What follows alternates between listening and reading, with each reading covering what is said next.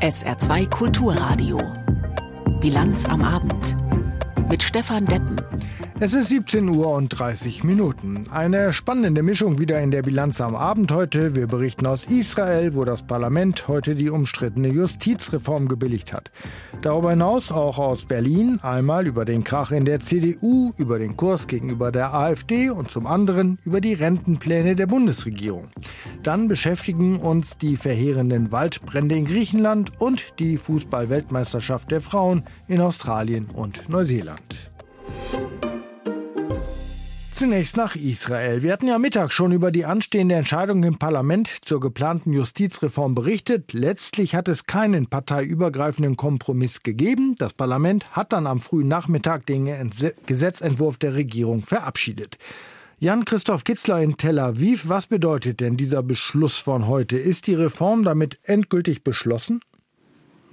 Also ein wichtiger Teil der Reform zumindest, das muss man so sagen. Das ist äh, die sogenannte Angemessenheitsklausel, die nicht mehr greift. Das äh, oberste Gericht kann Entscheidungen des, Parlament, äh, des äh, Kabinetts und einzelner Minister nicht mehr als nicht angemessen ablehnen. Das ist ein, eine wesentliche Einschränkung in der Gewaltenteilung in den Augen derer, der diese Reform ablehnen. Und für die Regierung ist das ein wichtiger Schritt, ein Teil der Justizreform. Aber Politiker der Regierung haben auch schon gesagt, das ist erst der Anfang. Wir haben noch weitere Gesetze im Köcher Löcher, die wurden ja auch schon angekündigt und die Frage ist eben dann, wann werden sie im Herbst aufgenommen, was bleibt davon überhaupt noch über, aber die Regierung hat jetzt einen wichtigen Schritt getan, diesen Staat Israel tatsächlich äh, und Elemente dieses Staates Israel massiv umzubauen. Ja, ist diese Kritik der Kritiker denn berechtigt? Werden die äh, Kompetenzen, die Befugnisse, die Stellung äh, tatsächlich so massiv äh, eingeschränkt, wie Sie behaupten? Man muss dazu sagen äh, oder wissen, dass äh, das oberste Gericht in Israel eine ganz wichtige Rolle hat, wenn es um die Gewaltenteilung geht, wenn es um die Funktion geht, der Macht der Mehrheit in einer Demokratie Grenzen aufzuzeigen. Demokratie ist ja nicht einfach nur, dass eine Mehrheit im Parlament entscheidet, entscheiden kann, was sie will. Es gibt einen Rahmen, es gibt zum Beispiel grundlegende Gesetze, es gibt einen Minderheitenschutz und so weiter. Und der oberste Gerichtshof, der, der stand bisher immer dafür, dass diese Grenzen aufgezeigt werden. Das ist der Regierung in der jetzigen Konstellation ein Dorn im Auge. Die wollen die Macht der Richter des obersten Gerichtshofs begrenzen. Die Geschichte dahinter ist, dass sie ihnen zu politisch sind, dass sie zu viel Einfluss auf die Politik nehmen. Aber das ist letztendlich natürlich die Aufgabe in einer Gewaltenteilung, politische Entscheidungen auch juristisch zu hinterfragen. Und da hatte das Gericht bisher eine wichtige Rolle, die es jetzt immer weniger ausführen, äh, ausführen kann. Ja, was bedeutet das nun? Werden die Proteste und auch Ausschreitungen der letzten Wochen und Monate weitergehen? Zurzeit laufen sie schon. In Jerusalem kommen ganz viele Menschen zusammen. Die Organisatoren der Proteste, die die letzten Monate ja äh, hier sehr groß waren, die haben angekündigt, weitermachen zu wollen. Ich glaube, vieles hängt davon ab, was jetzt in den nächsten Stunden passiert. Ob tatsächlich äh, viele auf die Straße gehen, das Land lahmlegen in Teilen. Die Rede war von einem Streik. Die Wirtschaft hat auch protestiert. Da ist die Frage dann auch, wie, wenn es soweit kommt, reagiert die Regierung darauf? Wird es Polizeigewalt geben? Das alles ist eine Gefahr. Der Staatspräsident hat äh, mehrmals das Wort vom Bürgerkrieg benutzt. Ich glaube, dass das Land Israel jetzt noch nicht so weit ist, aber die Stimmung ist auf jeden Fall sehr angespannt und alles hängt davon ab, was in den nächsten Stunden passiert. Ja, das alles kann ja auch die Regierung äh, nicht kalt lassen. Die nimmt das ja wahr, was im Lande passiert, was rumort, äh, warum, was die Kritik ist. Ähm, wie steht sie denn jetzt heute da? Gefestigt, weil es geklappt hat oder äh, auch etwas ratlos, wie sie jetzt die Kuh vom Eis kriegt? Also auf der einen Seite war das eine Machtdemonstration dieser Regierung, die gesagt hat, ja, wir haben die Mehrheit, wir bringen das durchs Parlament, wir kümmern uns nicht um den Druck, der herrscht, der von allen Seiten kam, auch aus dem Ausland. Auf der anderen Seite zeigt das, was heute passiert ist, die große Schwäche des Ministerpräsidenten von Benjamin Netanyahu, denn er hat, äh, ist bereit, einen großen Preis zu zahlen. Zum Beispiel die Reservistinnen und Reservisten haben angekündigt, ihren Dienst nicht mehr anzutreten. Das ist ein Problem für die, für die Sicherheit Israels. Es gibt große Probleme für die Wirtschaft. Da wird ein Brain Drain befürchtet, weil äh, Investoren nicht mehr investieren in Israel oder weniger investieren, weil sich das Klima verschlechtert. Das alles sind Faktoren, die Benjamin Netanyahu bereit war, in Kauf zu nehmen, weil er sich mit sehr extremen Koalitionspartnern eingelassen hat und sich denen auch ein bisschen ausgeliefert hat. Insofern ist das auch ein Symbol der Schwäche dieses Ministerpräsidenten von Benjamin Netanyahu. Das heißt aber auch, dass nicht nur die politische Landschaft, sondern insgesamt das Land, die Gesellschaft gespalten ist. Das ist auf jeden Fall so und äh, die letzten Monate, der Streit um diese Justizreform hat sicherlich nicht dazu beigetragen, das zu verbessern. Im Gegenteil, die Fronten sind noch viel verhärteter und äh, es gibt wirklich die einen, die sagen, naja, die Regierung ist gewählt und die sollen eben auch das machen, was, äh, was, was sie versprochen haben. Äh, die anderen sagen, nein, wir wollen diesen äh, Israel als liberalen, rechtsstaatliche Demokratie erhalten. Das ist wichtig und wir wollen diese Pläne, diesen Staat umzubauen, den wollen wir entgegenstehen. Das sind die Fronten, die jetzt gerade bestehen und wie dieser Kampf ausgeht, das ist zurzeit noch völlig offen. Jan-Christoph Kitzler war das live aus Tel Aviv. Vielen Dank Ihnen für diese Einschätzung. Wir kommen nach Berlin. Dort ist der CDU-Vorsitzende Merz in aller Munde. Nicht, weil die CDU jetzt die große Alternative zur viel kritisierten Politik der Bundesregierung vorgelegt hätte, sondern wegen eines Interviews ihres Vorsitzenden Friedrich Merz. Der hatte gestern mit Äußerungen zum Verhältnis der Union gegenüber der AfD zumindest für Verwirrung gesorgt. Markus Sambale.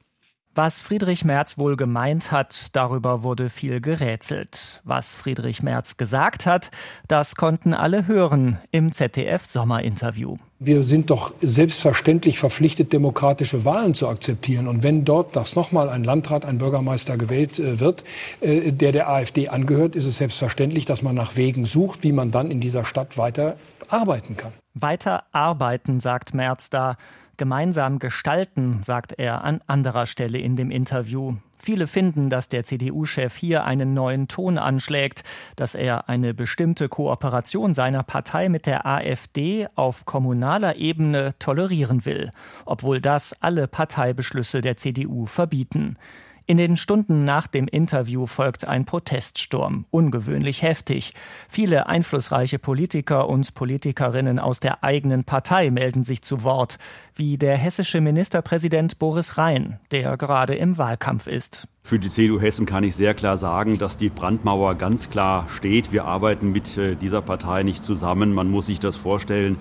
Die Partei ist ein Prüffall, ein rechtsextremistischer Prüffall äh, für den Verfassungsschutz. Berlins regierender Bürgermeister Kai Wegner will ebenfalls keinen Zweifel lassen an der Position der CDU. Die AfD will eine andere Gesellschaft, sie will spalten, sie sät Hass.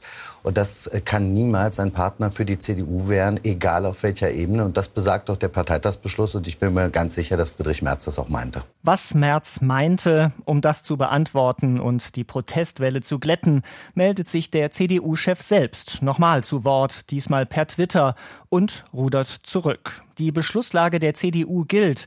Es wird auch auf kommunaler Ebene keine Zusammenarbeit der CDU mit der AfD geben, schreibt er. Alles also nur ein Missverständnis. Die scharfe Debatte zeigt, wie heikel das Thema für den CDU-Vorsitzenden Merz ist und wie heikel es noch werden könnte. Gerade in Ostdeutschland grummelt es an der CDU-Basis. Da wünschen sich manche in der Kommunalpolitik einen pragmatischeren Umgang mit der AfD. Empört werden solche Gedanken in vielen anderen Teilen der CDU zurückgewiesen. Und auch aus Bayern, von der Schwesterpartei CSU, kommt eine klare Ansage von Ministerpräsident Markus Söder. Wir sind ganz klar gegen jede Form der Kooperation mit der AfD. Egal ob auf europäischer, auf Bundes-, auf Landes- oder gar auf kommunaler Ebene. Ein Nein heißt ein Nein. So deutlich wie Markus Söder konnte oder wollte CDU-Chef Merz die Abgrenzung zur AfD nicht formulieren, auch wenn er die Debatte jetzt wieder eingefangen hat. Das Thema wird die Partei und ihren Vorsitzenden weiter in Atem halten. Für die CDU Saar hat Generalsekretär Frank Wagner versucht, die Irritationen um die Aussagen des CDU-Bundesvorsitzenden auszuräumen. Im SR-Interview sagte Wagner unter anderem, die AfD ist eine Partei, die rechtsextremes Gedankengut, Antisemitismus und Rassismus in ihren Reihen bewusst duldet. Sie spaltet damit die Gesellschaft. Wir als CDU betreiben Politik auf der Basis von Werten und Überzeugungen. Eine Zusammenarbeit mit der AfD wäre daher ein Angriff auf unsere Identität. Und äh, von daher war es gut und auch wichtig, dass der Parteivorsitzende Friedrich Merz heute Morgen klargestellt hat und die gezogene Linie auch wieder klar entsprechend gestellt hat. Keine Zusammenarbeit mit der AfD auf keiner Ebene.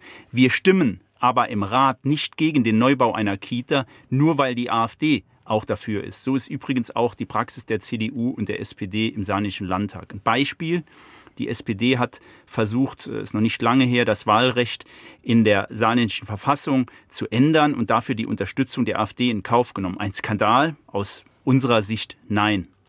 Für den Politikwissenschaftler Uwe Jun liegt ein fundamentales Problem der CDU in der eigenen Unsicherheit darüber, wie sie für sich aus der Schwäche der derzeitigen Bundesregierung Vorteile ziehen kann.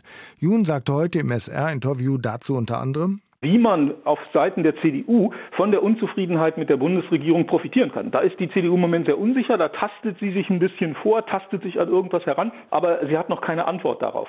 In der Tat ist die bessere Antwort die, die auch Hendrik Wüst beispielsweise, der nordrhein-westfälische Ministerpräsident, oder Daniel Günther, der schleswig-holsteinische, vorgeschlagen hat, jeweils die äh, politische Mitte anzusteuern. Protestwähler sind zwar partiell rückholbar, aber nur begrenzt und diejenigen, und das ist sogar im Moment der größere Teil, der AfD-Wähler, die aus Überzeugung für diese Partei votieren, die sind überhaupt nicht mehr rückholbar. Wir reden aber jetzt von einer Größenordnung von etwa äh, acht bis zehn Prozent der Wählerschaft. Die politische Mitte ist wesentlich besser erreichbar. Das sind Wechselwähler im Bereich zwischen CDU und Grünen oder SPD und Grünen. Da ist die Menge wesentlich größer an Wählerinnen und Wählern und damit gewinnt man übrigens auch stärkere Überzeugungskraft, wenn man diese adressiert. Das erscheint also der bessere Weg, der sinnvollere Weg für die CDU und die westdeutschen Landesverbände gehen diesen Weg ja auch fast fast geschlossen. Was war das nun gestern von CDU-Parteichef Merz? Eine sprachliche Ungenauigkeit? Ein gezielter Versuch auszuloten, ob innerhalb der Union die strikte Haltung gegenüber der AfD noch mehrheitsfähig ist? Oder vielleicht auch gar nichts anderes als das, was Merz immer schon gemeint hat? Aus Berlin kommentiert Sabine Henkel. Damit hat Friedrich Merz wohl nicht gerechnet, dass die CDU den Aufstand probt. Gegen ihn, gegen Friedrich den Großen aber das ist dringend nötig. Merz will nach Wegen suchen, mit der AfD auf kommunaler Ebene gemeinsam Politik zu gestalten. Da gehen nicht mal alle Konservativen mit. Gut, manch einer lauert nur darauf, Merz anzuzählen, aber es sind eben nicht nur die Röttgens, Gülers und wie sie alle heißen, die noch eine Rechnung offen haben. Es ist auch Kai Wegner vom konservativen Lager, der diesen März-Move zum Glück nicht mitmachen will. Die CDU steht nicht hinter ihrem Chef. Namhafte Christdemokraten stellen sich sogar gegen ihn. Seine Autorität zerbröselt. Irgendwie muss ihm das auch selber aufgefallen sein. Nächster März-Move, er erklärt, das Gesagte so nicht gesagt zu haben was nur zum Teil stimmt. Zusammengestalten und zusammenarbeiten sind im Märzschen Vokabular offenbar unterschiedliche Dinge. Das eine wollte er, das andere nicht. Oder wie? Kein Mensch kann daraus schlau werden, welche Linie der CDU-Chef verfolgt. Er wirkt kommunikativ ungelenk. Impulsiv ist er ohnehin, gern auch mal aufbrausend, weil dünnhäutig. All diese Eigenschaften werden der Stellenausschreibung Bundeskanzler im Übrigen nicht gerecht. Wer Kanzler werden will, sollte mindestens seine eigenen Leute hinter sich haben. Danach sieht es gerade nicht aus. Die CDU hat jetzt nicht nur das Problem zu lösen, wie sie mit der AfD umgehen will, sondern auch, wie sie zu ihrem Vorsitzenden steht als ob das eine Problem nicht groß genug wäre. Um konkrete Politik ging es heute auch in Berlin, und zwar bei einem Thema, das fast alle Bürgerinnen und Bürger betrifft. Die Rede ist von der gesetzlichen Rente. Bundesarbeits- und Finanzminister wollen bald, wie es heißt, ihre Pläne für eine Rentenreform präsentieren, aber eine grundlegende Reform scheint es wieder nicht zu werden. Aus Berlin Hans-Joachim Viehweger. Es ist schon etwas kurios. Im Bundeshaushalt für dieses Jahr stehen 10 Milliarden Euro für das Projekt der Aktienrente bereit. Abgerufen wurden die 10 Milliarden bislang aber noch nicht. Denn noch fehlt die gesetzliche Grundlage. Wobei FDP-Finanzminister Christian Lindner, einer der Väter des Projekts, seine Pläne schon vor Monaten vorgestellt hat. Unsere Idee ist, eine Stiftung Generationenkapital gesetzlich zu verankern und zu gründen die ist unabhängig von der Politik und legt im Auftrag von uns allen Kapital an. Wenn es nach Lindner geht, sollen die 10 Milliarden nicht nur einmalig bereitgestellt und am Kapitalmarkt investiert werden, sondern jährlich. Und das rund 15 Jahre lang. Das würde eine schöne Summe ergeben, die selbst nicht angetastet werden soll, so Lindners Plan, wohl aber Erträge bringen soll, also Zinsen und Dividenden. Die können wir dann nutzen, um die Rentenbeiträge und das Rentenniveau zu stabilisieren. Seinen Kabinettskollegen Hubertus Heil hat Lindner längst auf seiner Seite. Der SPD-Politiker hatte nur eins zur Bedingung gemacht. Mir ist wichtig, dass es kein Beitragsgeld ist. Wir legen also nicht äh, Sozialversicherungsbeiträge in Aktien an, sondern wir legen Kapital an, um dauerhaft dafür zu sorgen, dass die Beiträge stabilisiert werden. Damit geht es beim Generationenkapital lediglich darum, wie die gesetzliche Rente finanziert wird. nicht um das, was beim einzelnen Rentner ankommt.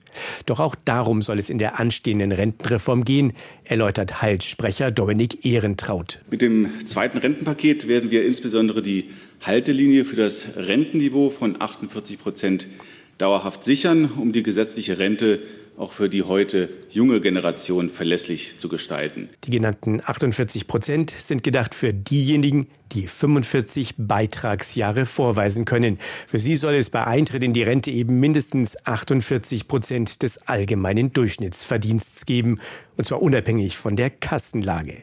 Für den Fall, dass die Rente unter diesen Wert fallen würde, müssten entweder die Zuschüsse des Bundes erhöht werden oder die Beiträge zur Rentenversicherung. Aktuell liegt der Beitragssatz dank der günstigen Situation am Arbeitsmarkt stabil bei 18,6 Prozent. SPD-Generalsekretär Kevin Kühnert deutet aber schon mal an, dass sich das ändern dürfte. Da wird es sicherlich auch in den nächsten Jahren teilweise ein Schrittchen hochgehen müssen. Bislang gibt es auch für den Beitragssatz eine sogenannte Haltelinie. Er darf bis 2025 nicht über 20 Prozent steigen. Diese Haltelinie wird jedoch im neuen Rentenpaket gestrichen. Doch aber liegt der Gesetzentwurf nicht vor, wohl auch, weil von den Grünen immer wieder Kritik an den 10 Milliarden Euro für die Aktienrente geäußert wurde. Die Abstimmung innerhalb der Bundesregierung soll aber in den kommenden Wochen abgeschlossen werden, sagt Lindner Sprecher Oliver Olpen. Wir sind optimistisch, dass wir zeitnah das Verfahren abschließen können. Einen konkreten Termin, wann das Rentenpaket im Bundeskabinett behandelt wird, gebe es aber noch nicht. Es ist 17 Uhr und 46 Minuten, Zeit für den Nachrichtenblock in der Bilanz am Abend. Den hat Tanja Philipp Murer. Die Ukraine will die Ausfuhr von Lebensmitteln wie Getreide und Ölsaaten nach dem Ende des Getreideabkommens ausbauen. Laut dem ukrainischen Getreideverband soll die Kapazität von 3,5 auf 4,5 Millionen Tonnen pro Monat steigen. Dafür soll verstärkt Getreide über die ukrainischen Häfen an der Donau exportiert werden. Zugleich sollen auch die Ausfuhren über den Landweg, also per Zug oder Lkw, gesteigert werden. In der vergangenen Nacht hatte Russland erneut Getreide Getreidelager im ukrainischen Schwarzmeerhafen Odessa angegriffen. Auch der ukrainische Donauhafen Reni war erstmals Ziel russischer Angriffe. Die schwedische Klimaaktivistin Greta Thunberg ist in ihrem Heimatland zu einer Geldstrafe verurteilt worden. Ein Gericht in Malmö sprach sie des Widerstands gegen die Staatsgewalt schuldig. Sie muss insgesamt rund 216 Euro zahlen. Thünberg hatte sich im Juni an einem mehrtägigen Protest im Ölhafen von Malmö beteiligt. Dabei blockierte sie zusammen mit anderen Aktivisten auch eine Straße. Trotz mehrfacher Aufforderungen der Polizei hatten sich die Klimaschützer geweigert, die Straße wieder frei zu machen. Das Stahlwerk Buß hat für diese Woche Kurzarbeit angemeldet. Betroffen sind nach Auskunft der Geschäftsführung zwei Drittel der 300 Beschäftigten. Als Grund nennt das Unternehmen den Preisverfall am Markt. Am Standort Buß werden vor allem Teile für den Windenergiesektor sowie Räder und Achsen für Schienenfahrzeuge gefertigt. Die Geschäftsführerin des Stahlwerks Bo sagte dem SR, ob es weitere Kurzarbeitswochen geben werde, sei noch nicht entschieden. Die ursprüngliche Planung habe einen Ausstoß von 224.000 Tonnen für dieses Jahr vorgesehen. Da werde man wohl Abstriche machen müssen. Die diesjährige Tour de France hat viele Menschen vor die Fernseher gelockt. Im Schnitt verfolgten über eine Million Zuschauer die Etappen des Radrennens im ersten. Das entspricht einem Marktanteil von 11,6 Prozent, dem höchsten Wert für Tourübertragungen seit 2015. SR-Intendant Grasmück sagte, das Duell zwischen Jonas Winnegar und Tadej Pogacar habe sich über lange Zeit als wahrer Sportkrimi erwiesen, der das Publikum mitgerissen habe. Der SR verantwortet die Berichterstattung für die ARD federführend. Raufen sie sich zusammen oder gibt es wieder Neuwahlen in Spanien? Diese Frage lässt sich nach der Wahl gestern derzeit nicht beantworten. Die Konservativen sind stärkste Kraft. Die Partei des amtierenden Ministerpräsidenten präsentiert sich leicht verbessert. Der Erfolg der rechtsnationalen Vox-Partei ist ausgeblieben. Wahlabend und Ergebnis fasst unser Korrespondent Marc Hoffmann aus Madrid zusammen. Stillstehende Ovationen in der Parteizentrale. Die Sozialisten empfangen am Vormittag Pedro Sanchez, als gäbe es nur ihn als einzigen Wahlsieger nach einem langen, zähen Wahlabend. Sanchez, breites Grinsen, das Klatschen, die Euphorie, das alles kaschiert für einen Moment, wie vertrackt die Ausgangslage tatsächlich ist. Weder das linke Regierungsbündnis noch das rechtskonservative Lager mit der Volkspartei Partido Popular schaffen rechnerisch eine solide Mehrheit im Parlament und doch reklamieren beide Seiten am Tag 1 nach der Wahl, dass sie den Regierungsauftrag annehmen werden. Ja, es ist kompliziert, gibt die PP-Generalsekretärin Cuca Gamara im spanischen Privatfernsehen zu. Wir sind uns unserer Verantwortung bewusst, als stärkste Kraft und mit deutlichen Stimmen zugewinnen, sagt sie. Wir werden eine Regierung auf die Beine stellen, versichert die Konservative. Nur mit welchen Partnern, das bleibt ein Rätsel, denn der einzige mögliche Bündnispartner für die Konservativen ist die rechtsextreme Vox-Partei, die aber deutlich federn lassen musste. Der konservative Spitzenkandidat Alberto Núñez Feijó lockt mit einer konservativen Minderheitsregierung mit ihm an der Spitze, aber völlig unwahrscheinlich, dass die Sozialisten dies tolerieren würden. Der Politologe Fernando Vallespin sieht den Vorteil klar im linken Lager mit Pedro Sánchez.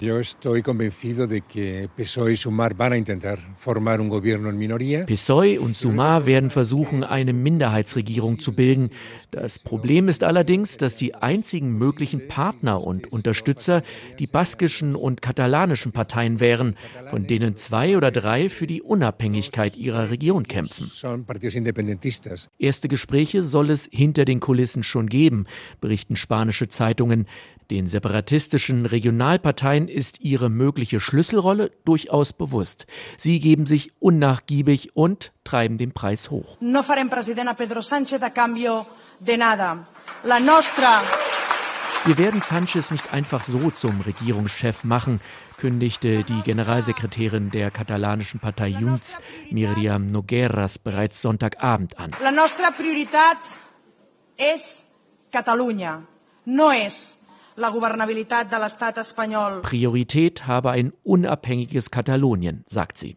Wie weit aber Sanchez und sein Linksbündnis bereit sind, Forderungen wie denen nach einem neuen Referendum wirklich nachzugeben, ist derzeit auch so ein großes Fragezeichen. Nur eins ist sicher. Am 17. August konstituiert sich das neue spanische Parlament. Wenn danach innerhalb von zwei Monaten keine neue Regierungskoalition zustande kommt, könnte es auch auf Neuwahlen zu Weihnachten hinauslaufen. Wir sollen die Strafverfolgungsbehörden mit Polizisten umgehen, die durch Gewalt im Dienst auffällig geworden sind. Diese Frage beschäftigt die französische Öffentlichkeit wie überhaupt die innenpolitische Lage, die in den letzten Wochen von Unruhen und Auseinandersetzungen zwischen Polizei auf der einen und Demonstranten und auch Randalierern auf der anderen Seite gekennzeichnet war. Heute hat sich Präsident Macron direkt an die Bevölkerung gewandt. Aus Paris berichtet Julia Brota. Wir müssen wieder massiv in unsere Jugend investieren, um ihr einen Rahmen zu geben, sagte Macron. Und weiter, wir müssen unsere Politik der Problemverteilung überdenken. Die Republik stoße an Grenzen, weil viele Schwierigkeiten konzentriert an einigen Orten auftreten. An dieser Baustelle wolle er gemeinsam mit den Bürgermeistern und Bürgermeisterinnen arbeiten. Kinder aus schwierigen Verhältnissen sollten schon ab dem zweiten Lebensjahr in Kitas aufgenommen werden. Außerdem wiederholte der Präsident seine Absicht, die Schulen in schwierigen Vierteln länger offen halten zu wollen, und zwar von 8 Uhr morgens bis 18 Uhr abends. Mit Blick auf die sehr jungen Randalierer, die sich in digitalen Netzwerken organisiert hatten, forderte Macron eine, so wörtlich, digitale öffentliche Ordnung und die Möglichkeit, gemeinsam mit den Betreibern der Plattformen aufwiegelnde Inhalte rasch aus dem Netz nehmen zu können. Im Zusammenhang mit der Inhaftierung eines Polizeibeamten in Marseille, dem vorgeworfen wird, gemeinsam mit Kollegen einen 21-Jährigen während der Unruhen zusammengeschlagen zu haben, sagte Macron, niemand in der Republik steht über dem Gesetz. Damit reagierte der Präsident auf die umstrittenen Äußerungen des Chefs der nationalen Polizei. Dieser hatte gesagt, dass Polizisten, denen aufgrund eines Fehlverhaltens im Dienst ein Prozess drohe, generell nicht im Gefängnis auf ihr juristisches Verfahren warten sollten. Das Interview von Macron heute erfolgte, nachdem der Präsident stark in die Kritik und unter Druck geraten war. Viele hatten erwartet, dass er sich früher und konkreter zu den Unruhen im Land äußert. Keine Entwarnung in Griechenland. Vor allem im Südosten der Insel Rhodos wüten die Brände in unverminderter Stärke. Tausende Einheimische und Touristen fliehen vor den Flammen. Viele sind völlig am Ende, weil sie kurzfristig und unkoordiniert ihr Feriendomizil verlassen mussten. Reiseveranstalter und Auswärtiges Amt versuchen vor Ort zu helfen. In Berlin gibt es einen Krisenstab. Von dort Philipp Prost. Sonderflüge der Reiseveranstalter sollen deutsche Urlauber von Rhodos nach Hause bringen. Das Auswärtige Amt unterstützt bei der Organisation vor Ort. Mehrere Teams sind am Flughafen und auf der Insel unterwegs. Sie organisieren Reisedokumente, kümmern sich um zurückgelassenes Gepäck und unterstützen vor allem Familien mit Kindern bei der Rückreise.